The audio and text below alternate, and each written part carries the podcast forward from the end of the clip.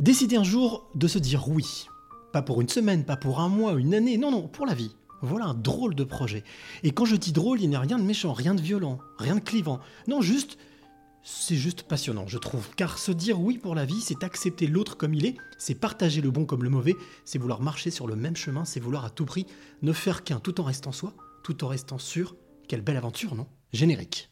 Quelles seraient les trois clés que tu aimerais transmettre? Alors, je vais, je, vais, je- je vais me confier. Je me confie rarement, euh, mais je me confie ce soir. C'est d'écouter son cœur, c'est de se poser, de respirer. Il n'y a rien de mieux que la respiration. C'est oser les choses. Oser, c'est gagner. De ne pas pardonner, ça ne ramène personne et ça fait gagner les bourreaux. Sois pas un mouton et fais ce que toi tu veux être et, euh, et crois en toi et va de l'avant. Et je veux dire l'amour, parce que sans l'amour, les hommes ne sont pas grand-chose. Il faut être sûr de soi et se, répéter sans cesse que je suis euh, le maillon fort et je dois impérativement laisser la trace de mon passage sur cette terre.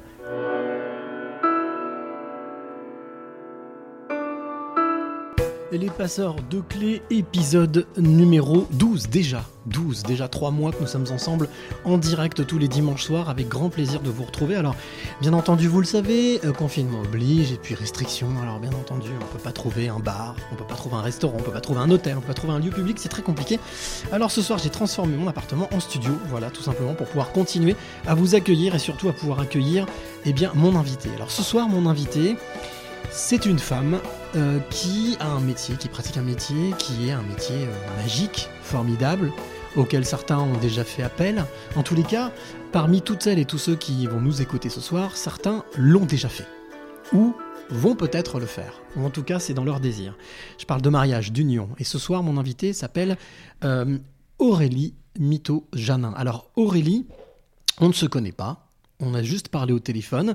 Et alors Aurélie, comme j'ai pour habitude de faire toujours au début de, ce podcast, euh, eh bien Aurélie, quand j'ai ouvert la porte tout à l'heure, bonjour, déjà elle est arrivée avec une bouteille, une bouteille d'alcool de rose. A priori c'est quelque chose, on va, on va peut-être en parler, que tu nous expliques un petit peu pourquoi la rose. Et alors, quand on regarde Aurélie comme ça, on se dit, c'est une personne souriante, euh, curieuse, avenante, et puis euh, follement amoureuse des gens, voilà, de, des personnes, de l'être humain. Et quand on regarde dans les yeux, la porte de l'âme, alors là on voit quelqu'un d'hypersensible, d'empathique, d'ultra empathique, euh, de... Bah oui, de, de tourner vers les autres, encore une fois de plus. Et puis euh, avec une volonté quand même d'apporter euh, à l'autre de la joie, de la bonne humeur, donc avec un cœur énorme. En tout cas, c'est pour ça que ce soir, je suis très heureux d'avoir euh, avec moi euh, Aurélie, qui sera donc ma passeuse de clés de ce soir. Bonsoir Aurélie. Bonsoir Cyril. Alors- Merci pour cette description. Non, bah écoute, à chaque fois, c'est ce que je demande à mon Tu as invité. capter beaucoup de choses en très peu de temps. Très bien, et ben écoute, ça veut dire que je ne perds pas la main. Très bien, tant mieux. Euh, alors, je suis très très heureux de te recevoir dans mon studio, voilà, radio, euh, dans, dans mon appartement. Alors, c'est toujours quelque chose que je fais, et là je vais pas déroger à la règle, même si ça se passe ici chez moi. Euh, c'est je demande toujours à mon invité d'abord de, ben, de décrire un petit peu le lieu dans lequel il est. Voilà. Puisque nous sommes en radio, nous sommes en, nous sommes en, sommes en audio, donc celui ou celle, celle ou celui qui nous écoute de l'autre côté, je vois qu'il y a déjà Sola, qu'il y a déjà Karim, euh, décrire justement un petit peu le lieu où tu te trouves, pour nous mettre un peu dans l'ambiance. Alors je vais dévoiler un petit peu l'intimité de Cyril. Il y a un joli petit chat ici. Il y a deux, deux beaux chats, dont un, un petit chat noir qui a l'air extrêmement intéressé par ma présence. Donc je suis flattée, il nous regarde, il passe. Il y a un très grand tableau de New York, je pense, derrière le visage de Cyril, qu'une vue aérienne avec plein plein de lumière. Il y a beaucoup de grands tableaux ici, il y en a un grand dans les toilettes. voilà, et c'est très blanc, très calme, très bien rangé pour un appartement de garçon, si j'ose m'exprimer ainsi. Merci, c'est gentil. Comme Voilà, ça, très accueillant et très calme. Alors c'est vrai qu'on aurait préféré être dans un bar euh, et entendre le cliquetis des verres. Je pense qu'on est nombreux dans ce cas-là. Mhm. Mais bon, on n'est pas si mal, Et puis on va dire que quand même, la vie est belle, malgré tout.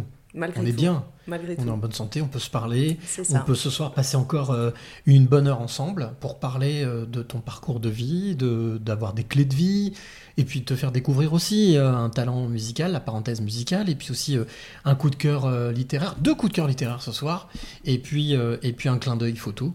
Tout ça dans, la même, dans le même plaisir. podcast. Voilà. Alors, j'ai toujours aussi pour habitude de demander à mon invité de, se, de se présenter. C'est-à-dire que on a toujours l'habitude des journalistes qui sont là, qui font des portraits. qui- Moi, je me dis que qui mieux que toi peut parler de toi en deux, trois phrases. Aurélie Mito Janin, qui es-tu? Alors, donc, je m'appelle Aurélie et j'ai 47 ans maintenant, quand même. Euh, quoi dire? Euh, Je travaille dans l'univers du mariage depuis, on va dire, euh, une douzaine d'années. Au départ, j'étais plutôt une décoratrice. J'ai eu une formation de décoratrice. Voilà, donc j'ai beaucoup déménagé dans ma vie. Je sais pas pourquoi j'ai envie de parler de ça, mais c'est vrai que c'est important. J'ai beaucoup déménagé dans ma vie. J'ai été moi-même mariée deux fois. Je le suis encore. Ça, ça peut avoir son importance aussi quand on fait ce métier-là. Et j'ai trois, trois belles jeunes filles, trois enfants, trois filles. Alors, Voilà. que les choses soient claires, euh, la semaine dernière, j'étais avec euh, Dove Lelouch, qui est un rabbin qui m'a accueilli dans sa synagogue à Livry-Gargan. cette, euh, cette Euh, interview. Comme je lui ai dit, au début, il me dit, voilà, je vais confier une petite, une petite anecdote qui s'est passée juste avant de prendre l'antenne, qui m'a dit, écoute, euh, si je veux prendre des, des- des jokers, je peux. Et je, je l'ai regardé droit dans les yeux et je lui ai dit, Il n'en a pas pris. si tu veux, mais tu n'en auras pas besoin. Voilà, ici, on dit ce que l'on veut. Euh, le principal, c'est effectivement de, de parler avec le cœur et puis de, de dire les choses comme on a envie de les dire. Bien entendu, à aucun moment, je, il n'y aura pas de piège, il n'y a pas de... Moi, le, le but de- des, des passeurs de clés, c'est d'être euh, empathique, d'être à l'écoute et puis d'être euh, d'être sincère. Voilà, donc euh, il n'y aura pas de, de questions pièges ou de questions euh, malvenues, voilà, ou saugrenues. Alors, j'ai pour habitude toujours de, de demander à mon invité de, de m'accompagner, de monter avec moi dans la DeLorean, de Retour vers le futur, de remonter en arrière un petit peu, tac, tac, tac, tac, tac, tac, tac, et de se resituer sur 6-8 ans. Alors, Aurélie à 6-8 ans, ça donnait quoi? Est-ce que c'était déjà cette, cette euh, pétillance et puis cette envie de, ben justement, de pouvoir Pas donner aux tout. autres D'accord. Ah, pas du tout. Je pense pas du tout. Je pense que ce que je suis aujourd'hui est le résultat de plein, plein de choses. Donc, euh, cette petite fille de 6-8 ans doit être effectivement quelque part, mais pas du tout. Euh, J'étais une petite fille euh, très rêveuse, D'accord. très solitaire. Rêveuse et solitaire. Très rêveuse et très solitaire. D'accord. Ce que je suis moins aujourd'hui, je suis beaucoup plus liée aux gens, mais à cette époque-là, c'était moins facile. D'accord. Euh, du fait de mon contexte familial, essentiellement. Une enfance un, un petit peu difficile et très contrastée. Est-ce que ça veut dire que, que, que, que ton enfance, enfin ton contexte familial, t'empêchait justement d'exploiter cette rêverie au maximum ou, ou pas du tout? Alors, euh, non, au contraire. Au contraire, j'avais beaucoup de temps pour rêver, mais presque trop. C'est-à-dire, j'étais isolée, en fait. Donc, je, la rêverie était pour moi une, un échappatoire, une Mhm. façon de remplir les journées, mais j'étais assez seule. Euh, J'ai des parents qui ont divorcé quand j'étais encore assez jeune. Et, euh, et une mère qui était très occupée à de multiples choses. Donc j'étais beaucoup, beaucoup seule, avec une petite sœur, mais bon, euh, beaucoup seule. Donc beaucoup dans les livres, beaucoup, beaucoup dans la rêverie. Et à, à l'époque, la façon de vivre de ma mère, qui était un peu particulière, euh, me marginalisait un petit peu par rapport aux autres enfants. C'est-à-dire te marginaliser, te, te- te euh, de côté Tu n'avais pas de, tu, pas de, de- de copains, de copines Tu n'avais pas de...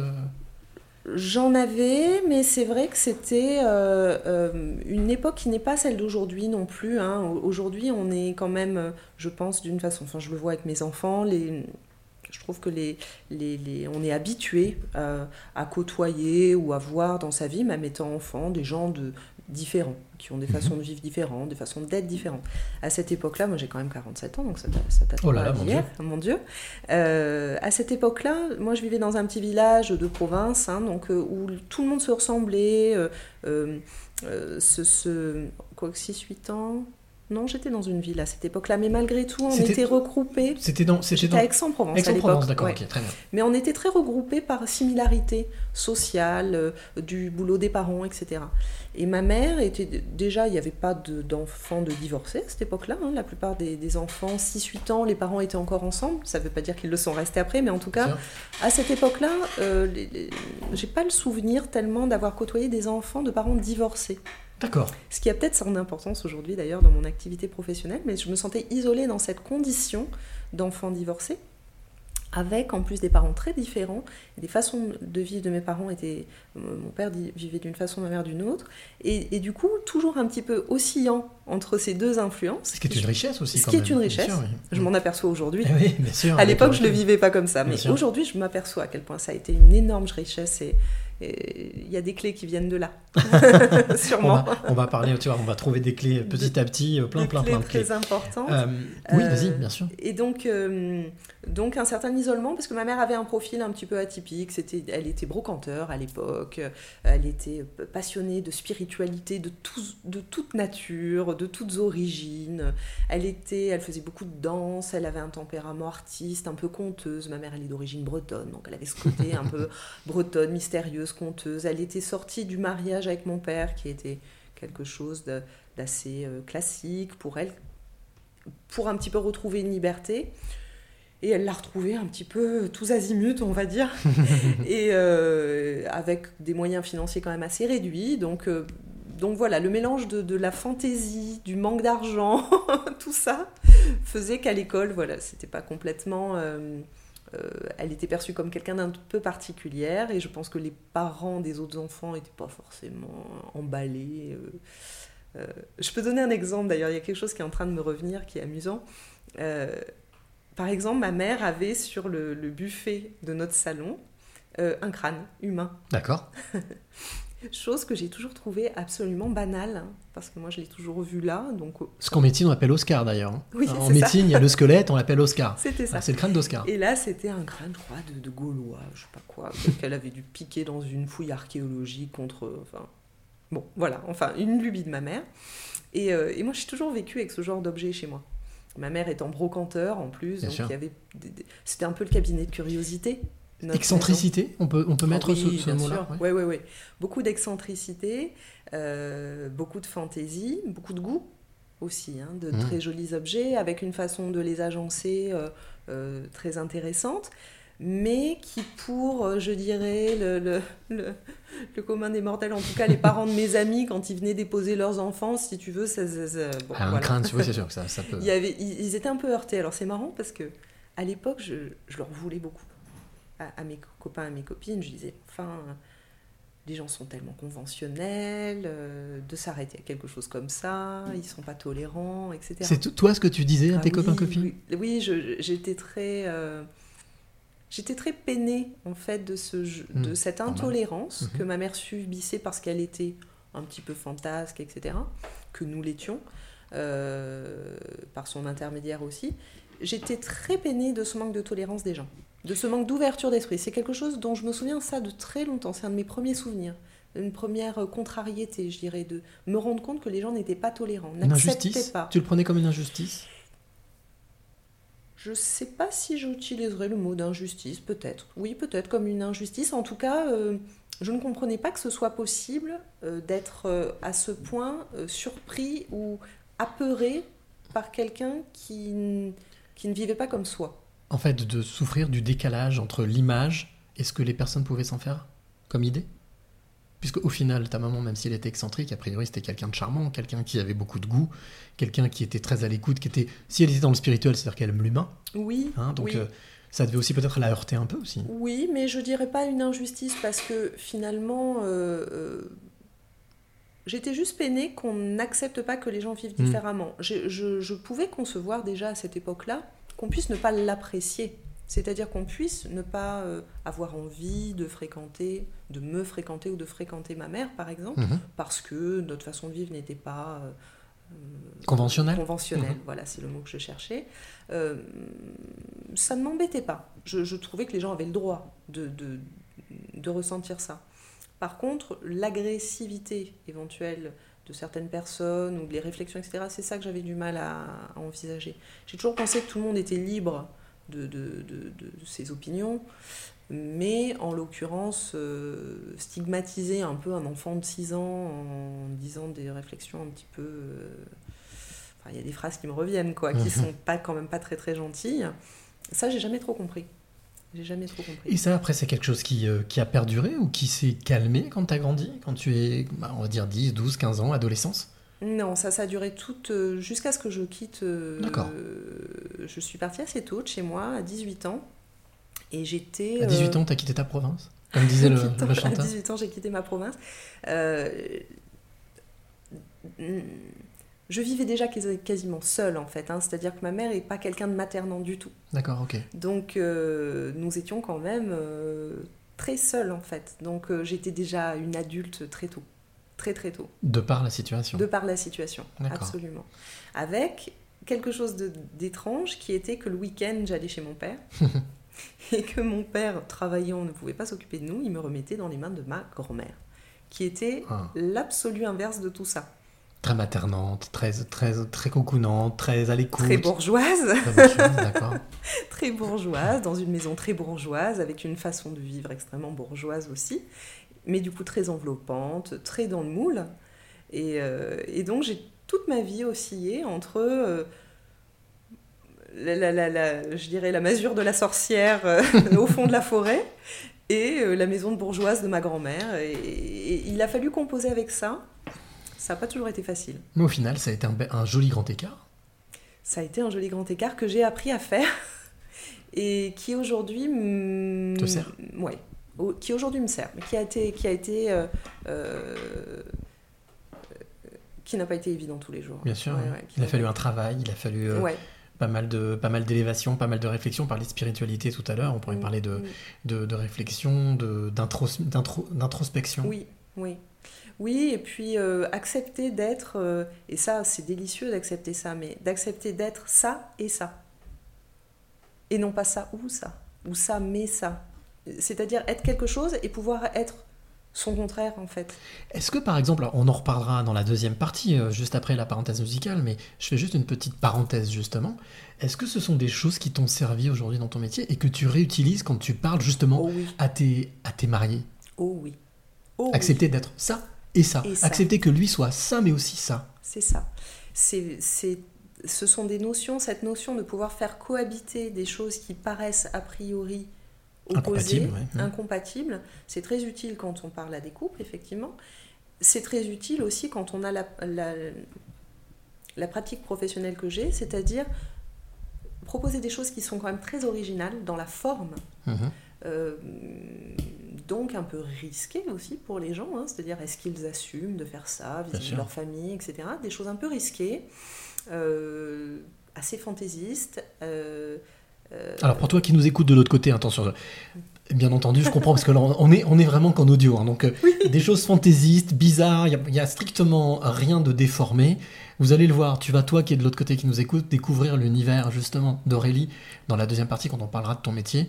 Euh, mais effectivement, c'est donc euh, faut le rappeler, tu es célébrante. Mm. hein, donc tu maries des personnes, tu organises des mariages avec des dans des contextes un peu particuliers, c'est-à-dire avec des thématiques, des ambiances qui sont euh, plutôt euh, d'ordre médiéval, celtique, euh, païenne, enfin voilà, des choses ça. qui sont, euh, on va dire, beaucoup plus liées sur la tradition et sur, sur des usages et sur des coutumes. un folk, en fait, un peu, hein, qui reprennent des, des- des traditions ancestrales et qui mélangent de la modernité et quelque chose d'ancestral. Euh, donc on est loin de la cérémonie laïque avec euh, les anecdotes d'enfance, les Mm. copains qui font le petit discours, qui racontent la première cuite. C'est pas du tout ça. on est dans quelque chose de plus rituel, ça. mais de non religieux. D'accord. Voilà. Alors, ça, on en reparlera bien entendu dans la deuxième partie, mais pour revenir justement à ton parcours, parce que ton parcours, il est, il est important. Il Ah est bah, ce que m'a mené à ça et il t'a mené, il est ce que tu es aujourd'hui, ce que tu Mm. fais Ah aujourd'hui, oui, ce que tu es toi aujourd'hui. ouais, ouais. Euh, 18 ans, donc tu t'en vas, tu quittes. À ce moment-là, est-ce qu'il y avait cette idée justement de ce prémisse de vouloir marier les gens, Non. de faire quelque chose qui soit Non. dans ce domaine? Euh, non, c'était marrant d'ailleurs parce que toute mon enfance, on m'a dit que je ne me marierais jamais. D'accord. Tout le monde me voyait célibataire et ma sœur mariée. Asp- Esprit de contradiction là quand même, parce que vous n'avez pas vu marier? Ça, ça vient de la Et maman je- alors plutôt non? Le caractère euh, un peu contradictoire? Oui, peut-être, ouais. Ouais. peut-être. Et euh, mais c'est, les gens disaient oui, elle est trop artiste, elle est trop dans ses rêves, elle n'est pas dans la vie concrète. Donc tout le monde pensait que ma sœur allait se marier très tôt, avoir des enfants très tôt, ce qui n'a pas été le cas. Elle les a eu. Elle a fait ça aussi, mais Mhm. plus tard. Et moi, ben, je me suis mariée à 25 ans et j'ai eu une enfant à 24. Juste une petite parenthèse, parce qu'on parle de mariage. Dans ton éducation, dans l'éducation que tu as reçue justement dans ce grand écart, hein, parce qu'on a d'un côté, donc si j'ai bien compris, une famille plutôt bourgeoise, plutôt bien installée, de l'autre côté, une famille plutôt fantasque, plutôt, on va dire, euh, euh, enfant de la balle, quelque chose qui soit beaucoup plus artistique. ouais. Euh, Est-ce qu'il y avait exactement la même notion, la même valeur du mariage de chaque côté? Ah, c'était, c'est, très intéressant comme question parce que ma grand-mère Mhm. est décédée il y a un mois et demi. D'accord Elle avait 103 ans. Un siècle. Elle s'est mariée à 17 ans et demi. Elle a été mariée 75 ans Waouh. avec mon grand-père. Et j'ai trouvé beaucoup de réponses euh, à des questions que je me posais en regardant ces photos de mariage ou en repensant à ça. Quand tu dis ta grand-mère, la maman de ton papa? La Celle avec qui tu as passé beaucoup de temps? Absolument, celle qui, avec qui j'étais tous les week-ends, donc euh, ma grand-mère et mon grand-père, les parents Mhm. de mon père. Euh, mon père est très occupé, donc euh, euh, il nous déposait chez ses parents. Mhm. Euh, il allait travailler, puis revenait le soir, il mettait les pieds sous la table. et puis on était un petit peu ensemble le dimanche avec mon père, mais il était très fatigué. Donc c'est vrai que mes, mes grands-parents étaient vraiment comme des parents.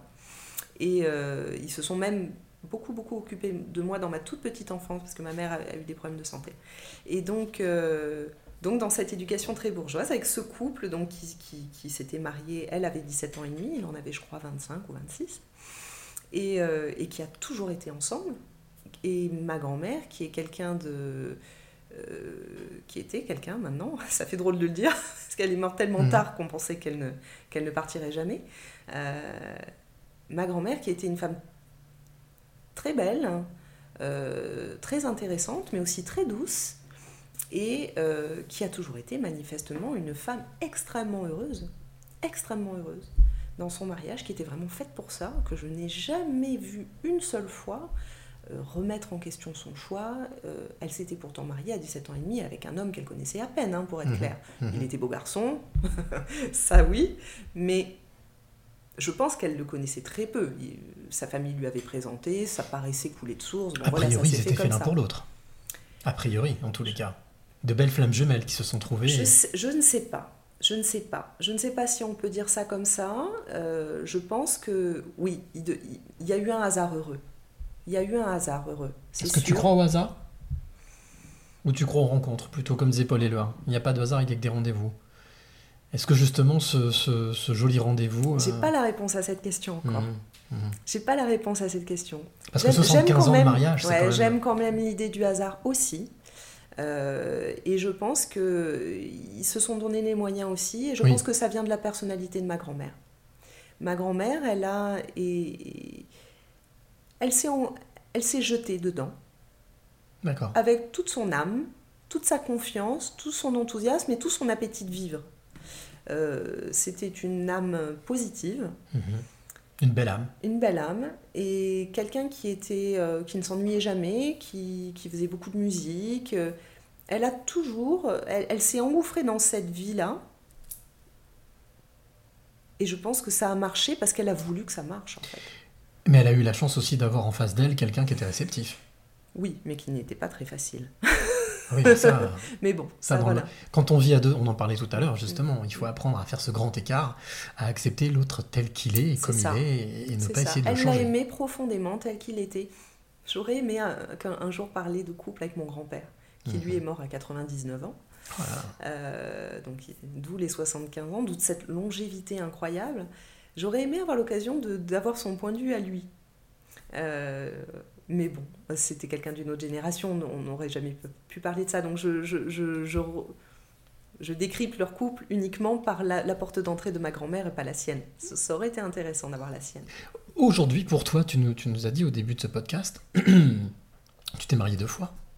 tu as eu trois enfants, trois belles filles. Ouais. trois belles, plus loin, filles. Toi qui aujourd'hui, c'est ton métier de marier les personnes, marier les couples, quelle image tu te fais du, du couple? Tu te fais justement de l'amour et du couple Alors je qu'on suis, arrive je suis fascinée par le mariage. C'est quelque chose qui est apparu dans ma vie euh, autour de la quarantaine, Mhm. euh, quand j'ai... Donc il n'y a pas très longtemps. Il n'y a, hein. t- a pas très longtemps, euh, oui, peut-être avant quand même, 37-38 ans, quand j'ai voulu changer de métier. Donc auparavant, je travaillais dans la décoration essentiellement. Quand tu dis la décoration, c'est-à-dire avec, dans des, dans des, avec pour des grosses sociétés Pour des grosses sociétés de, de mobilier, Pour des d'objets de particuliers décoration. D'accord. Plutôt pour des boîtes, euh, des, grosses boîtes euh, un peu haut de gamme, Mhm. euh, voilà, de décoration de mobilier, de la décoration de la maison, etc. Mais à destination de particuliers Oui. Ah, d'accord, ok. Et ce qui est amusant, dans, dans ce que je trouve amusant, c'est que finalement, euh, cette passion pour le mariage, elle découle assez bien de mon métier d'avant. Parce que quand tu fais de la décoration pour la maison, quand tu vends des meubles, euh, tu vends des choses qui sont très impliquantes pour les gens, surtout quand tu, tu- tu vends des choses haut de gamme, donc par Mhm. définition assez chères. Euh, tu passes du temps à discuter avec les gens pour euh, trouver le bon canapé, la bonne couleur, le bon cuir, le bon tissu, etc. Ça paraît très anecdotique, mais Tu rentres dans leur vie, tu rentres dans leur vie, tu rentres dans leur quotidien, dans leur intimité, dans leur couple dans leur couple. Ce sont, ça fait partie des achats que l'on fait à deux.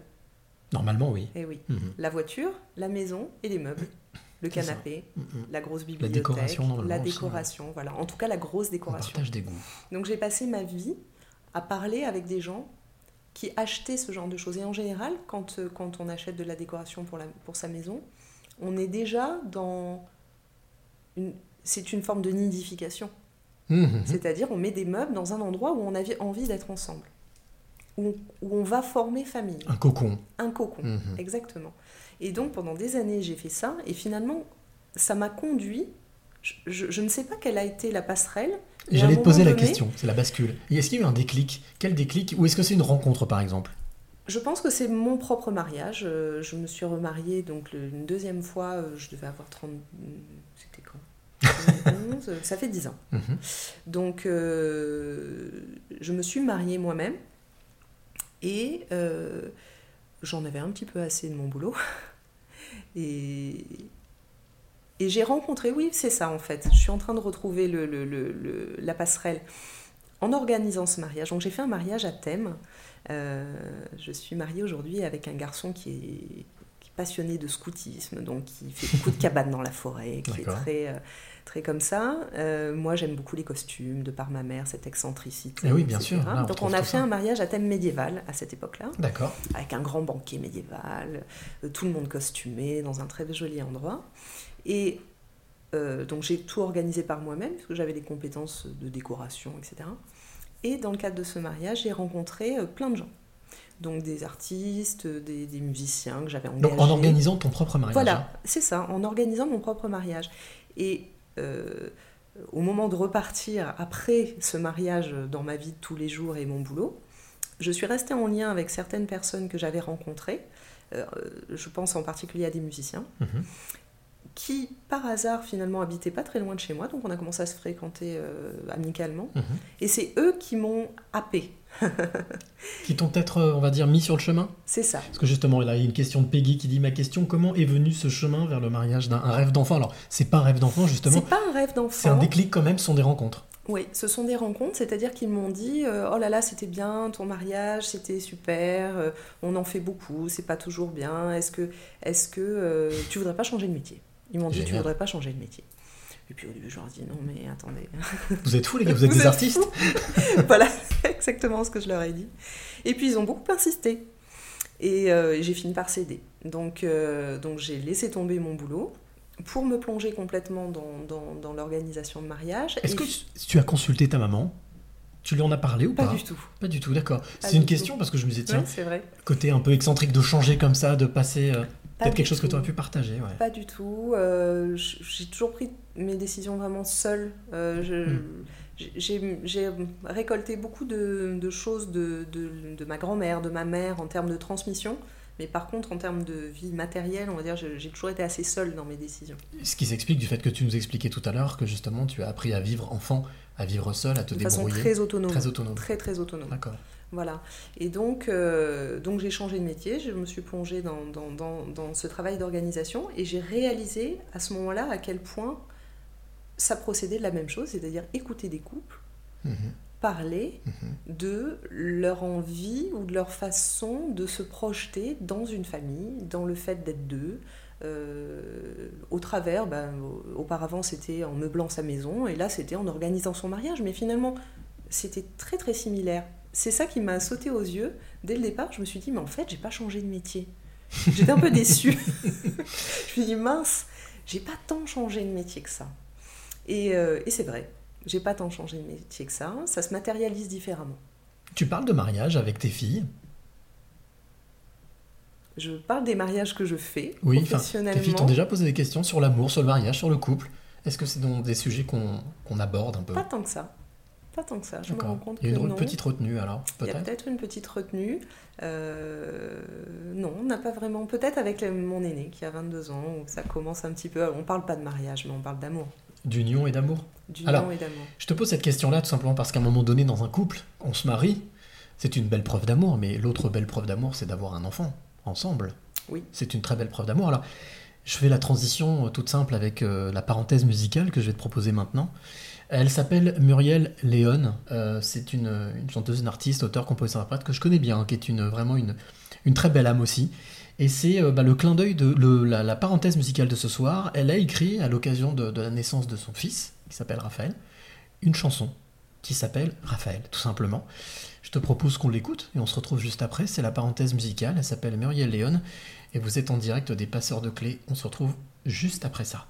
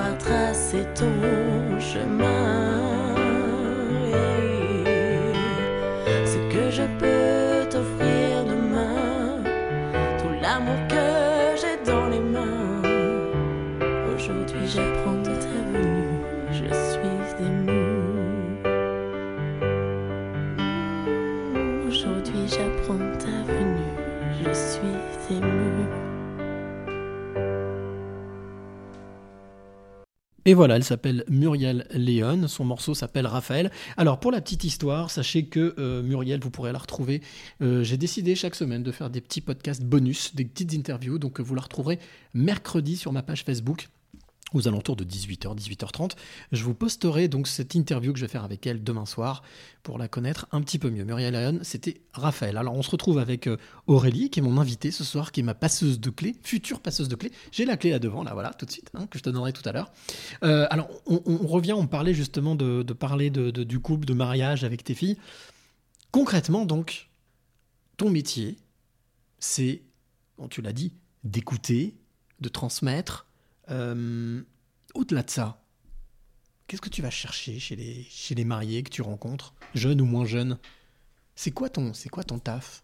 Comment tu te définirais? Ah, C'est quoi mon taf? Voilà, c'est ça. Euh, Je suis quelqu'un qui facilite. Je suis quelqu'un qui facilite, Mhm. ouais, qui facilite euh, parce que faire une cérémonie de mariage, alors moi je confondrais pas, enfin je, je, je ne, je ne dirais pas que l'amour c'est le mariage, que la- le mariage c'est l'amour, enfin le mariage c'est le mariage. Avec, il y a de l'amour dans le mariage, évidemment, il est très important. Mais le mariage n'est pas forcément l'amour et l'amour n'est pas forcément le mariage. Ce sont des choses On différentes. différencie cérémonie et sentiment? Bah, je pense que on peut. On, On peut se marier peut sans amour? Tu penses que c'est possible? Enfin, ça doit être possible, ça existe, mais Je pense que les, les choses sont bien plus euh, multiples qu'elles n'en ont l'air. Euh, je pense que. bah, je repense à ma grand-mère, par exemple. Je pense pas que ma grand-mère était amoureuse quand elle s'est mariée. Euh, elle était attirée, elle était excitée, elle était aux portes de sa vie. c'est intéressant ce que tu dis. Ça veut dire que l'amour peut venir avec le temps? Je pense qu'elle est tombée vite amoureuse. Il y a la passion au début, c'est ça? Il y a la passion, il y a le... Mais pas Il y a toujours. l'attirance Mais pas toujours, Pas pas toujours. Pour avoir côtoyé énormément de couples. Et oui, justement, c'est ça, J'ai ouais. fait peut-être hum, 70 cérémonies, je pense. Ah oui Euh, j'ai côtoyé beaucoup de couples, à la fois donc des, des, des- des mariés qui faisaient appel à moi, puis aussi des amis qui, qui ont tendance aussi à se confier. Quand on fait ce métier-là, on attire la confidence. Euh, plus mes couples à moi, hein, de- qui n'ont pas tous marché. Euh, vraiment, ce que j'en tire, c'est la multiplicité des, expériences. Et, euh, et je pense, oui, je pense que je, pense qu'on peut se marier euh, euh, pour plein de raisons différentes et que ça peut marcher ou ne pas marcher pour plein de raisons différentes, voire pour les mêmes, et que ça dépend vraiment des gens. Donc ça m'a appris à être quand même très tolérante aussi, hein, et, de surtout pas appliquer aux autres tes, propres, euh, tes propres clés. Ce fameux grand écart que tu as appris, Ouais, ouais, d'aller d'un côté comme de l'autre, et puis de prendre toutes les couleurs de l'arc-en-ciel, c'est ça. d'accepter un petit ça. peu toutes les démarches. Euh, Je voudrais juste revenir sur quelque chose que tu as dit, il y a un mot qui m'intéresse. Ça marche ou ça marche pas?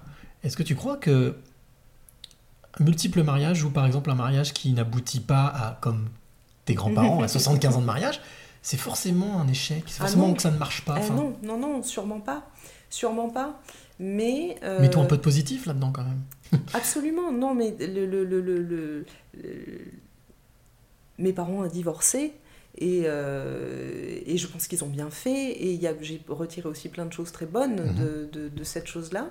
Mais je pense que ce qui fait qu'aujourd'hui je suis un bon interlocuteur, je pense, pour un couple, Ouais. c'est que d'un côté, j'ai vraiment une, une influence euh, extrêmement équilibrée entre ma mère et ma grand-mère Et qui oui, sont deux femmes très inverses, qui paraissent en tout cas l'être, euh, et qui m'ont am- elles, elles m'ont vraiment apporté des réponses, dont on parlera peut-être tout à l'heure. Cette, cette, cette, cette apparente euh, contradiction m'a apporté beaucoup de réponses. on peut en parler tout de suite? Quel- à quel type de réponse tu, tu, tu penses? Ma mère était quelqu'un de très aventureux. Mhm. Euh, donc elle a fait beaucoup de voyages, elle a fréquenté beaucoup de gens extrêmement étranges, euh, elle s'est intéressée à beaucoup de spiritualité Fantasque, étrange, ouais. très fantasque, Euh, un peu un côté, euh, on n'était pas dans les années 70, mais ma mère c'est une grande baba cool, quoi. elle c'est une, c'est une hippie un petit peu tardive on va dire, Mhm. puisque c'était, on n'était plus à cette époque-là, à l'époque des hippies, mais en tout cas elle, elle y était encore vraiment bien. Donc ma mère elle m'a un peu par la force des choses aussi, appris euh, le risque. Le risque et la magie. La magie du risque? No risk, no magic. Mhm.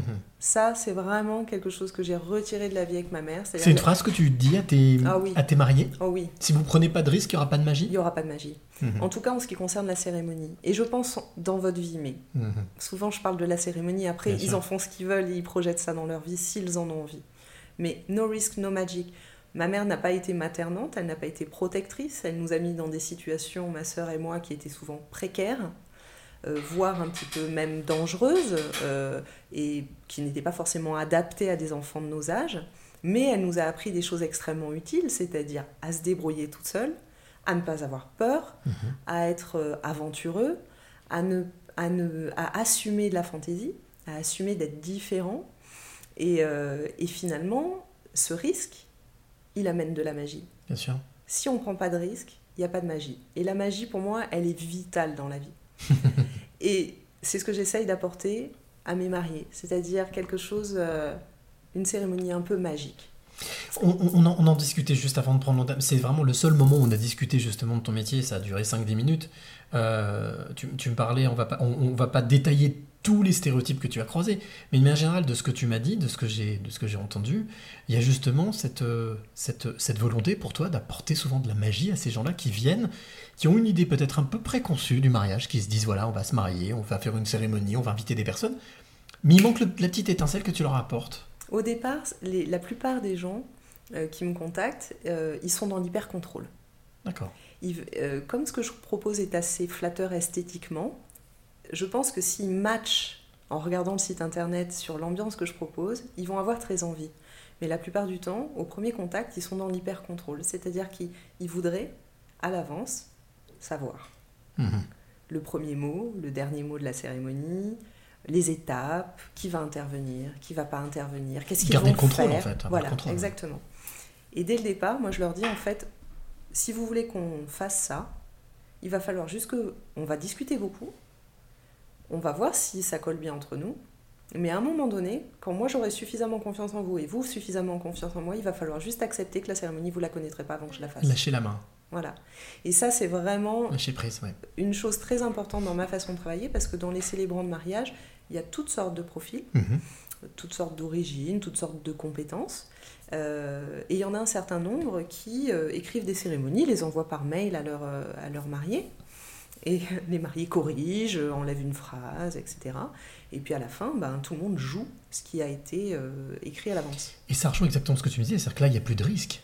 Quasiment pas de risque. Et pas de magie. Ça me fait penser à un film avec un, un superbe film avec, avec Michael Douglas, je sais pas si tu l'as vu, qui s'appelle The Game, où justement c'est un anniversaire, un cadeau d'anniversaire, et où il a, quelqu'un lui fait, son frère lui fait un cadeau d'anniversaire, mais en fait c'est comme un, un jeu de piste géant, Ouais. mais il n'est pas au courant, ça qu'en fait il, est- il se fait cambrioler. Enfin, c'est Mm. effectivement cette notion de no risk, no risk, no magic ou no risk, no Mm. game, c'est-à-dire Mm. que c'est le jeu qui rend la vie magique. Ouais.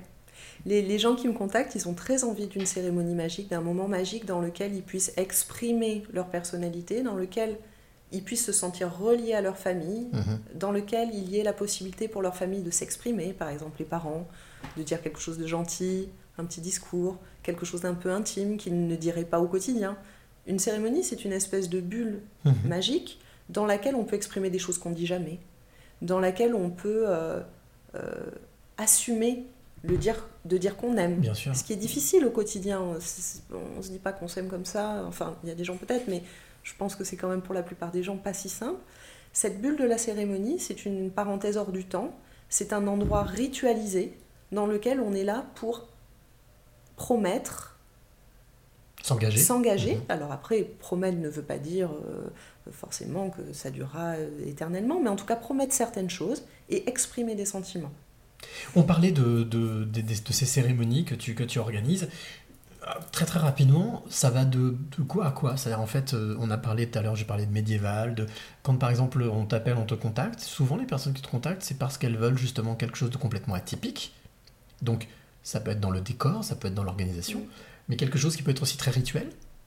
Ouais, souvent c'est alors souvent c'est des personnes qui sont entre le religieux et le non religieux, c'est-à-dire qu'elles euh, elles aimeraient une solennité et des rituels comme dans une cérémonie religieuse, parce que ça leur parle, parce qu'elles ont besoin de symboles. Euh, Et en même temps, elles ne veulent pas de religion parce qu'elles n'ont pas de, de conviction personnelle en la matière, parce qu'elles ne se retrouvent pas dans les rituels religieux et dans le message religieux. Et en même temps, elles ne se retrouvent pas non plus dans les cérémonies laïques telles qu'elles sont pratiquées aujourd'hui.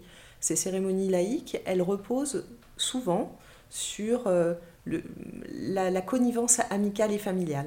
C'est-à-dire maman qui raconte son petit enfant, ou, ou c'est de l'attendrissement familial et amical, souvent avec beaucoup d'anecdotes. Ça correspond à certains couples, mais pas à tous. Ceux qui viennent me voir moi, ça ne leur correspond pas. Ils ont, ils ont besoin de quelque chose de ritualisé qui ressemblerait à une cérémonie religieuse, Qui leur, ressemble, qui leur ressemble plus à eux. qui leur ressemble à eux, mais avec une dimension plus spirituelle, que la cérémonie laïque. Une spiritualité qui n'a pas de, de, de dogme, mais en tout cas une spiritualité. C'est typiquement le, le genre de personnes qui viennent vers moi. Donc on parlait tout à l'heure de, de la Bretagne, celtique, Voilà. Druide, enfin ouais. toutes ces choses-là. On Le- parlait aussi de. Le point de- départ, c'est souvent ça. C'est souvent des gens qui, euh, euh, soit ont des, des origines euh, bretonnes importantes, ou voire celtiques, irlandaises, écossaises, etc., ou qui ont une fascination pour ce genre d'univers, ou euh, des gens de cultures différentes, qui du coup essayent de, de recréer une sorte de liturgie sur mesure. Pour eux, c'est ça. Ouais. De créer Une- leur petit monde, leur petit une, une environnement. sorte de religion commune C'est génial. euh, avec des rituels qu'ils inventeraient pour eux et qui pourraient être euh, répétés par leurs enfants, par exemple. Comme une religion qu'ils inventeraient pour eux. Comme, un- comme une langue. Comme, une un- langue, comme une langue commune, exactement, c'est tout à fait ça. Et moi, j'essaye de, de la faire, en fait, cette langue commune, de la matérialiser pour qu'elle soit suffisamment originale et suffisamment personnelle, Mhm. mais, et ça c'est important, Ouais. enfin, le mais, je sais que tu n'aimes pas les Si, mais, si, si, si, mais. mais qu'elle soit recevable pour les gens qui sont là. Parce que le propre d'une cérémonie, c'est qu'il y a du monde. Sûr. Voilà, c'est un moment social, une cérémonie. C'est on se parle devant des gens qu'on aime, euh, devant des amis qui sont importants pour nous. Donc c'est un geste social de faire une cérémonie. C'est pour ça que je dis que se, se marier et, et l'amour, c'est pas tout à fait pareil. On peut très bien aimer et ne pas vouloir faire de cérémonie de mariage. Tu veux dire que à ce moment-là, c'est aimer, c'est personnel, et marier, c'est partager. Se marier, c'est partager avec les autres, c'est montrer aux autres que l'on s'aime? Absolument, il y a des gens qui ont besoin, dans le cadre de leur amour, Mhm. de faire une cérémonie. Il y a des gens qui peuvent faire leur amour, vivre leur amour sans avoir ce besoin de faire une cérémonie. Et quelquefois même dans un couple, il peut y avoir quelqu'un qui a intensément besoin de cette matérialisation et l'autre pas du tout. Comment ça se passe dans ces cas-là? C'est là où tu interviens, justement? Ouais. Où Il y a le, Alors moi, ça ne me gêne pas. Mhm. Ça ne me gêne pas, je n'ai pas envie de convaincre celui qui n'en a pas besoin. Euh, Mais à un moment donné, il va falloir qu'il le fasse. oui, Ouais, mais c'est déjà une preuve d'amour qui soit devant moi. tout à fait. Eh oui. C'est-à-dire qu'il n'en a pas besoin, il m'exprime qu'il n'en a pas besoin, mais il est quand même là. Donc ça veut dire qu'il a quand même, je dis il, mais d'ailleurs c'est pas forcément, euh, ça peut être elle aussi, hein, euh, la personne qui elle n'en a pas besoin pour se sentir engagée, pour promettre, pour, euh, pour aimer. euh, le simple fait qu'elle accepte de venir avec son conjoint ou sa conjointe me voir pour réaliser une cérémonie, je trouve que c'est déjà une preuve d'amour énorme. C'est ce que j'allais te demander, oui. Donc c'est déjà une, une démarche qui prouve que. Absolument. Donc moi, après, dans la construction de la cérémonie, je, je prends en compte ça. C'est-à-dire, j'essaye de respecter cette position d'une des deux personnes, c'est-à-dire de ne pas trop l'embêter, de ne pas le forcer à faire des choses, de toujours bien le consulter et de faire vraiment attention que cette personne soit à l'aise tout le long. Euh, et soit contente d'apporter à son conjoint, à sa conjointe, ce moment important euh, qui, pour elle, est- est nécessaire il n'y a pas de concurrence en fait, on vit pas les Mhm. choses de la même façon. Bien sûr. Euh, Il y a des gens, et puis ça dépend aussi de son expérience familiale. Je pense qu'il y a des, jeunes mariés qui ont besoin d'affirmer devant leur famille, devant leurs parents, devant leur cercle social personnel, qu'ils vont se marier, qu'ils aiment, que quelqu'un les aime, et qu'ils sont prêts à promettre, etc. C'est important pour eux parce que leur histoire familiale a fait que peut-être euh, ils n'ont pas été toujours entendus dans leur personnalité ou des choses comme ça, tu vois. Finalement, la personne de l'autre côté, qui elle n'en a pas besoin, elle n'en a Mhm. pas besoin parce que son histoire a fait qu'elle n'en avait pas besoin, qu'elle qu'elle aime d'une façon différente. Donc, marier des gens, c'est quand même souvent être euh, accepter la multiplicité. Facilitateur, tu disais tout à l'heure. Voilà, facilitateur, c'est-à-dire il y en a un qui veut une cérémonie et l'autre pas, très bien, on va la faire, la cérémonie, parce que voilà, mais on va faciliter les choses. Pour On pas est que ça crée un conflit. On est dans une que- négociation quand même. Ah un oui. peu dans Ah une oui. négo, ouais. Ah oui, Moi, une j'ai une- grande négo. J'ai une question, une, une question très rapide à te poser. Toi, à chaque fois que tu fais une cérémonie, que tu maries deux personnes, euh, leur émotion, elle se voit. Ah Mais toi, l'émotion que tu ressens, est-ce que c'est toujours la même ou pas? Non, D'accord. non, c'est pas toujours la même. J'en ressens souvent une Ouais. importante. Mhm. Alors maintenant, j'arrive à la maîtriser. Avant, j'y arrivais pas. maintenant, maintenant, moi, je me maîtrise bien. Euh, par contre, tous mes petits amis. C'est pas bien, hein Aurélie, on est savoir, il faut pas maîtriser les choses. Hein. Voilà. Par contre, c'est ce qui est toujours très amusant, c'est que j'interviens souvent avec des chanteurs, des musiciens Ouais. qui sont avec moi. J'ai un petit cercle de femmes autour de Petit moi. cocon, ouais. Alors elle, elle pleure, c'est un, un enfer. Et donc, oui, cette, cette émotion que tu ressens, c'est quoi? Alors l'émotion, euh, j'en ressens pas toujours. J'en ressens pas toujours. Euh, quand les gens sont trop dans le contrôle, j'ai du mal à ressentir de l'émotion. Euh, quand ils m'ont un peu forcé à leur dévoiler trop de choses, euh, l'émotion vient moins. Euh, et l'émotion, elle est toujours différente parce que le lien avec les mariés est toujours différent. Des fois, ça peut être aussi l'émotion. C'est souvent l'émotion quand on regarde le, le public, entre guillemets, c'est-à-dire les, les gens qui assistent. Le public, ouais, les gens Moi, je suis face à, au public. Je sais pas comment l'appeler, c'est pas vraiment un public, mais euh, et j'ai les mariés qui sont face à moi et qui souvent tournent en partie le dos au public. Donc eux, Mhm. ils ne me voient que moi et euh, les musiciennes. Euh, et moi, je vois tout le monde. Je les vois eux et je vois leur famille derrière et leurs amis. Et euh, il y a des regards qui sont très très euh, puissants. C'est-à-dire qu'à l'instant où je commence, il y a toujours un regard très fort ou deux dans le public tout de suite Poignant. poignant de quelqu'un qu'on sent très très très très très là. Et, et- et c'est souvent, l'émotion, elle vient aussi souvent de ce qu'on voit dans le public. D'accord, Euh, ok. Parce que moi, c'est marrant parce que tu, tu me demandais d'écrire ton appartement tout à l'heure. Oui, Et euh, je t'ai je t'ai dit, il y a un, un grand cadre. un grand cadre avec New York, Ouais. euh, donc une, une vision très très très panoramique, enfin très impressionnante. Ça me fait le même effet quand je suis en cérémonie, c'est-à-dire que c'est comme si tu étais mon couple, Voilà, donc je représente les deux. voilà Hein, les deux, bien. Ça me Et- tourne le dos. voilà, et derrière toi, en fait, il y a leurs parents, leurs amis, D'accord. que eux ne voient pas, que moi je connais déjà un petit peu parce que j'ai échangé avec eux par mail, par Mhm. téléphone, pour savoir s'ils voulaient faire quelque chose, etc. Et j'ai le couple dans le dans l'espèce de décor, de panorama de leur famille et de leurs amis. En sachant ce qui va leur arriver toi, mais eux ne savent pas. Eux ne savent pas tout, en tout cas. D'accord. Pas tout, une partie, mais pas tout. Je leur livre quand même des petites choses, hein, parce que sinon ils sont trop, ils ont trop peur. Mais je leur livre juste ce qu'il faut pour qu'ils soient rassurés, et juste pas assez pour qu'il y ait le magic. Alors, il y, a- il y a Peggy qui pose une question qui est très intéressante, qui dit Tu travailles avec l'âme du couple dans leurs différences, accepter le respect de chacun de soi, l'amour inconditionnel? C'est ça, c'est ça, c'est essayer d'aimer l'autre comme il est et, et d'accepter que ses besoins ne sont pas les, les- les- voilà qu'on n'a pas les mêmes besoins et qu'on peut exprimer de la différence en étant extrêmement soudés. Moi, j'ai- vu beaucoup de couples, j'en ai vu qui étaient très fusionnels, très identiques, très tout le temps dans les mêmes passions et tout, et j'en ai vu qui étaient très opposés, euh, très complémentaires.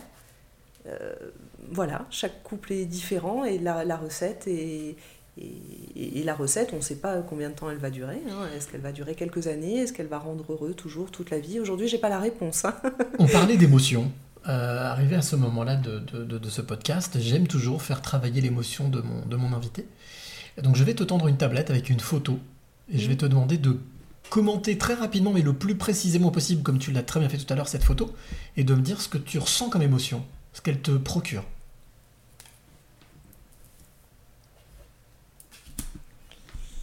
Ce que je vois, c'est la joie. Ça, c'est c'est vraiment ce qu'il y a de merveilleux dans le, dans, dans le travail que je fais. C'est euh, être euh, Instigatrice de instigatrice de la joie. Arriver à provoquer la joie. Euh, la joie qui d'ailleurs là s'exprime plutôt dans le sourire, parce Ah, c'est une, vois, sortie de, c'est un couple qui sort d'une église, hein, Oui. probablement d'une belle église. Euh, on leur jette euh, donc du riz, mariés, des hein, confettis, des mariés. Voilà, elle a son bouquet en l'air. Ils sont tous les deux très souriants. Tout le monde est très souriant. Il y a vraiment cette atmosphère de fête qu'il peut y avoir à la sortie d'une cérémonie Ça. que ce soit la sortie d'une église ou, ou- ou- ou d'un autre type de cérémonie. Euh, en général, pendant la cérémonie, on a une joie qui est plus dans l'émotion, avec des pleurs, des larmes, de- du rire, des larmes mélangées. Puis là, à la fin de la cérémonie, on a souvent ce moment. Ce moment-là, moi, j'ai une façon de le, de le dire dans Mhm. mes cérémonies. Mhm. Une cérémonie, en général, c'est calme. Tout le monde écoute, tout le monde est attentif à ce qui se dit, aux petits mots qu'on n'a pas entendus, qui est resté étranglé dans la gorge, malgré le micro, etc. Et ce moment-là, celui qui est pris en photo ici, c'est ce que j'appelle le moment où la cérémonie craque. L'exultation. Elle craque. Voilà. Mhm. Et ça, il faut arriver à le contrôler, en fait, le moment où elle craque. Parce que quand ça craque, ça devient n'importe quoi. Tout le monde fait n'importe quoi. Moi, tout- n'importe quoi. Tout le monde se lève, crie, rigole, jette des choses. J'ai jeté un coup d'œil c'est le moment où la cérémonie craque. Ça. Je sais pas si t'avais vu, mais en fait, il y a très très drôle. Il y a la, la- la mariée qui fait un oh comme ça, et puis derrière, il y a un garçon, un petit garçon qui fait oh aussi pareil, qui fait la même expression. Parce que Quelle sûrement, ils ont été surpris par ce qui a été jeté. Ça, c'est souvent comme ça. Quelle émotion elle te procure cette photo? Bah, L'envie d'y être à nouveau, mais avec le Covid, c'est pas évident. Ça va revenir, ça va revenir. Alors cette photo, on peut la, on peut la, on l'attribue à Thibaut Chap, qui est donc photographe de mariage. C'est une belle photo, en tout cas. Euh, il habite Aix-en-Provence, ça te rappelle Ah, quelque chose, voilà, tu vois, comme Mm. quoi il n'y a pas de hasard. Euh, il est photographe de mariage, donc, et puis chaque portrait, chaque reportage pour lui est unique, même si son regard est le sien, Mm. et il euh, aime cultiver l'émotion et le poème, justement, le- le- la- la- la- l'aspect poétique de ce que procure. Alors, bien entendu, Moi, je suis très admiratrice, de, ar- admirative de- du travail des photographes de mariage. Eh bien justement, donc on aura l'occasion aussi de, vous aurez toi qui es, qui es de l'autre côté, tu auras l'occasion de d'écouter et de découvrir un peu plus euh, Thibaut, puisque je, je l'aurai, j'ai la, la- la- la- la chance aussi de pouvoir l'avoir, de faire une petite interview bonus avec lui et tu- donc il y aura possibilité d'écouter Thibaut Chap jeudi sur ma page Facebook.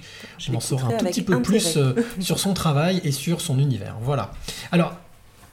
C'est la tradition dans ce podcast. Tu vois, il nous reste 4 minutes. On s'est passé une aïe. vitesse folle. Euh, quelles sont les trois clés de vie que tu aimerais donner à ceux qui nous écoutent? À celle ou celui, celle et celui qui nous écoute? Je m'étais fait une petite anti-sèche. Oh là là, c'est pas bien ça. C'est pas bien. J'aime bien les hein. choses spontanées, mais Oui, mais les trois clés de vie que tu as envie de transmettre, de donner. no risk, no magic. C'est ça. Ah, ça, c'est sûr. No risk, no magic. No Donc, risk, il faut no risquer, magic. prendre le risque. Alors, si on veut de la magie, après, si on veut pas de magie, il n'y a pas de problème. Si on veut un peu de magie dans sa vie, il faut prendre des risques. Mais la vie sans magie, c'est triste. Non Bah, pour moi, oui, Ouais. pour toi, oui, mais tu sais, il y a des gens euh, qui sûr. sont différents. Bien sûr, bien sûr. Non, mais tout à fait. Et en tout cas, voilà, pour moi, c'est vraiment la, la- la principale clé, c'est celle-là. Oser, oser. oser. Euh, pour oser, pas oser n'importe comment, hein, il faut trouver les bonnes personnes et, euh, et quand même être un petit peu euh, euh, intelligent et sentir quand on prend des risques qui sont inconsidérés, inutiles ou bêtes. Mhm. Mais en tout cas, quand on, quand on évalue les choses, qu'on essaye d'être euh, connecté aux gens, de savoir à qui on peut faire confiance ou pas, je pense que, ouais, no risk, no magic. Deuxième clé? Deuxième clé, qu'est-ce que j'avais dit? Euh, La deuxième clé, si. Euh, quand on veut, on peut. La volonté? Toute ma Mhm. vie, j'ai souhaité des choses euh, professionnellement, euh, personnellement. euh, et c'est toujours arrivé.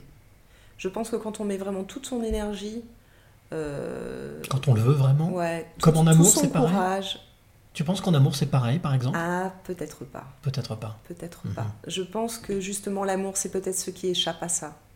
Je pense qu'on peut vouloir très fort en amour et je pense qu'on peut... euh, Se laisser rattraper par la peur, par exemple je pense qu'on peut aimer profondément quelqu'un et ne pas pouvoir être uni à lui. D'accord, ok. Euh, et ne pas pouvoir être marié ou ne pas pouvoir vivre au quotidien avec lui ou avec elle. Euh, je le pense. C'est une réflexion personnelle, mais euh, Mhm. ouais, je pense qu'on peut aimer très fort et ne pas pouvoir vivre cette vie dans les conditions dans lesquelles on est ici Mhm. euh, en couple. D'accord. sans que ça dégrade l'amour extrêmement profond qui existe. Euh, je ne confonds pas l'amour et le mariage. Troisième clé. Troisième clé.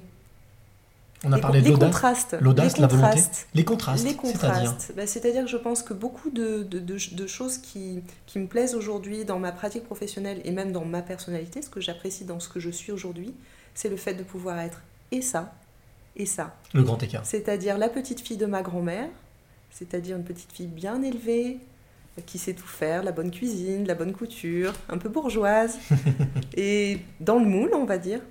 Et en même temps, la fille de ma mère, c'est-à-dire extrêmement excentrique, euh, euh, assez artiste, très peu conventionnelle. Et je pense qu'aujourd'hui, c'est pour ça aussi que j'ai des mariés qui me font confiance. C'est que je suis les deux, je rassure, et en même temps, j'emmène sur des routes qui sont euh, inexplorées pour eux et qui sont un peu risquées. Mais le fait d'avoir été élevé par cette grand-mère si Bien sûr. présente et Mhm. si, et si conventionnelle, entre guillemets, me permet de, de- de- de- de- d'être rassurante. Et je pense que c'est ça en fait, amener la magie en prenant des risques, mais tout en étant rassurant. Donc le contraste, je pense qu'on a tous beaucoup de richesses dans nos vies à, à, à voir dans notre entourage des gens qui sont un peu les inverses les uns des autres, et Mhm. de- tous les écouter et de voir ce qu'on peut en tirer. Euh, on n'est pas obligé de choisir, on n'est pas obligé d'être euh, euh, conventionnel ou anticonventionnel, on peut être les deux, à certains moments on peut l'être, à certains moments on peut ne pas l'être, suivant ce qu'exigent les circonstances. Donc, la Un peu volonté, caméléon. l'audace, la volonté et caméléon. Savoir s'adapter. Ouais, savoir s'adapter. Savoir s'adapter pour ne pas heurter, pour, euh, pour soi se sentir bien, pour ne pas déranger inutilement et, euh, et rester en lien avec les autres. Alors, la petite parenthèse, euh, oh, donc la parenthèse musicale, le clin d'œil euh, photo, puis il y a toujours aussi euh, le coup de cœur littéraire. J'aime bien mettre en avant certains, souvent un livre. Là aujourd'hui j'en ai deux. Euh, un premier livre de, qui, s'appelle On est toujours beau quand on est amoureux de Grégoire Lacroix. C'est vrai. J'ai beaucoup d'affection pour Grégoire parce que, mis à part le fait qu'il a écrit la postface de mon premier livre, c'est quelqu'un de charmant, d'agréable, de délicieux, membre de l'Académie Alphonse Allais, euh, alors tu vois, ministre des plaisirs associés, euh, fondateur de la philosophie euh, évi- Euh, il a écrit ces- ces- ce bouquin qui est d'une série euh, euh, de, de- on va dire, de, de petites races, de petites pensées sur le couple. Alors, j'en prends une juste au hasard, voilà. Même chez les femmes, la gravité a un centre, mais je préfère beaucoup la périphérie. voilà. Il a que des petites, des petites, Ah oui, des petites ça. phrases comme ça qui sont là. Donc ça, c'est cadeau, c'est pour Ah, toi. génial. Ah, Les, les phrases, donc les, les- les- pour de Grégoire Lacroix, donc ce petit, c'est- ce petit, ces petits eupho- euphorismes. Et puis un deuxième livre de Mark Hillman s'appelle Bref de couple, euh, qui, est, euh, qui est édité aux éditions First. Alors, euh, Mark Hillman, on aura aussi la chance de, de l'avoir, d'avoir un petit podcast bonus cette semaine, je pense qu'il sera diffusé vendredi. Et puis, ben voilà, lui c'est pareil, il est à peu près dans la même veine, je l'ai eu au téléphone ce matin. Il m'a expliqué, alors c'est quelqu'un qui est musicien à la base, mais qui a écrit une trentaine de livres en 10 ans, donc il est très prolixe. Et puis voilà, il a des, il a des phrases, plein de phrases comme ça aussi. Voilà, de- le nom d'orgasme, c'est une grève d'amour. un, un couple sadomaso, nous sommes foués l'un à l'autre. L'un à l'autre, voilà. Enfin, il y a plein de petites phrases comme ça. Et puis ce que j'adore, c'est à la fin surtout des, des petites annonces, des brefs de couple, des, des bonus, des petites annonces. Fin gourmet cherche sa gourmette pour y, pour y graver son cœur. Oh, c'est mignon. Euh, voilà, femme, homme pressé cherche étoile filante pour monter ensemble au 7 ciel. Voilà, des, des Ouais, choses qui sont c'est vraiment des très phrases qui peuvent servir Voilà. dans Et certaines ça, c'est cadeau aussi, c'est pour toi. pourquoi pas. Alors, Très sympa, merci beaucoup. Euh, on arrive déjà à la fin de, de ce podcast. On a, on a un tout petit peu dépassé, mais j'ai l'impression qu'il va falloir que je prenne l'habitude maintenant de dépasser un petit peu à chaque fois. Ça fait déjà trois fois et c'est normal. Quand c'est passionnant, quand c'est intéressant, on a du mal à, à se quitter. Euh, mais malgré tout, je vais te demander cette dernière question que j'ai envie de te poser et que je pose à tous mes invités. Quel est le mot, ton mot, que tu auras envie de, de dire là maintenant, comme ça, que tu as envie de nous donner? On a donné trois clés de vie, donc je le rappelle audace, volonté, caméléon. Quel est le mot, ton mot de la fin? Magie. Magie. S'il ne devait rester que ça, la magie. Magie de la vie, magie de l'amour, magie du mariage, magie de l'union. magie- L'imagination, tout, tout ce qu'on peut mettre de magique dans son quotidien, dans le monde tel qu'il est aujourd'hui, pour s'évader, pour s'inventer, pour être différent, pour euh, amener de la gaieté et surtout des choses qu'on n'attend pas. La magie, c'est ça. C'est ça, C'est quelque chose surprise. qui arrive et qu'on n'a pas anticipé, qu'on n'avait pas imaginé comme ça. Ce que toi tu fais euh, constamment quand tu organises ces, que ces j'essaye mariages. de faire Ah. au maximum. En tout cas, c'est la mission que je me suis donnée. Et euh, No je- risk, no magic. No risk, no magic. Bon, bah, merci à toi. Merci Aurélie d'avoir euh, passé euh, cette heure à avec toi. moi et d'avoir parlé de, de ton parcours, de t'être euh, confié et puis surtout d'avoir parlé de ton, de, ton, de ton métier, donc célébrante. Euh, je te rappelle, toi qui es juste de l'autre côté, qui écoute, que bien entendu, tu pourras retrouver euh, ce podcast dès demain matin, peut-être même ce soir tard, je ne sais pas, on verra bien, sur ben, Deezer, Spotify, iTunes et bien entendu YouTube. Si tu es auteur, compositeur, interprète, si tu es photographe, photojournaliste, eh bien aussi tu m'intéresses. Pareil, si tu veux euh, que je puisse mettre en avant euh, tes talents, eh bien n'hésite pas. Ça se passe sur lespasseursdeclés@gmail.com, lespasseursdeclés cles@gmail.com. Et j'ai comme j'ai pour habitude de le rappeler toujours, euh, ce podcast est totalement indépendant, donc et puis libre. Donc j'ai mis en place une petite cagnotte qui pourrait permettre à ce podcast de continuer à grandir, grandir, grandir, grandir. En tous les cas, il y a euh, d'autres épisodes à venir. La semaine prochaine, j'aurai l'honneur et l'avantage d'être avec euh, un grand monsieur de la cuisine française qui s'appelle Christian Tête d'Oie. Donc, eh bien, on se donne rendez-vous dimanche prochain. Ce sera en direct dans ses cuisines ou dans sa salle, je ne sais pas où, mais en tous les cas, dans son restaurant qui donne sur une vue magnifique de Lyon. Merci encore Aurélie d'avoir été avec moi. Et puis, euh, à toi qui es de l'autre côté, eh bien, la semaine prochaine, 18h. Et en attendant, n'oublie jamais. Merci. Le plus beau mot du vocabulaire et chaque fois qu'on remercie la vie pour tous les trésors qu'elle nous donne, on attire des choses positives et on attire ce que l'on pense et ce que l'on aime.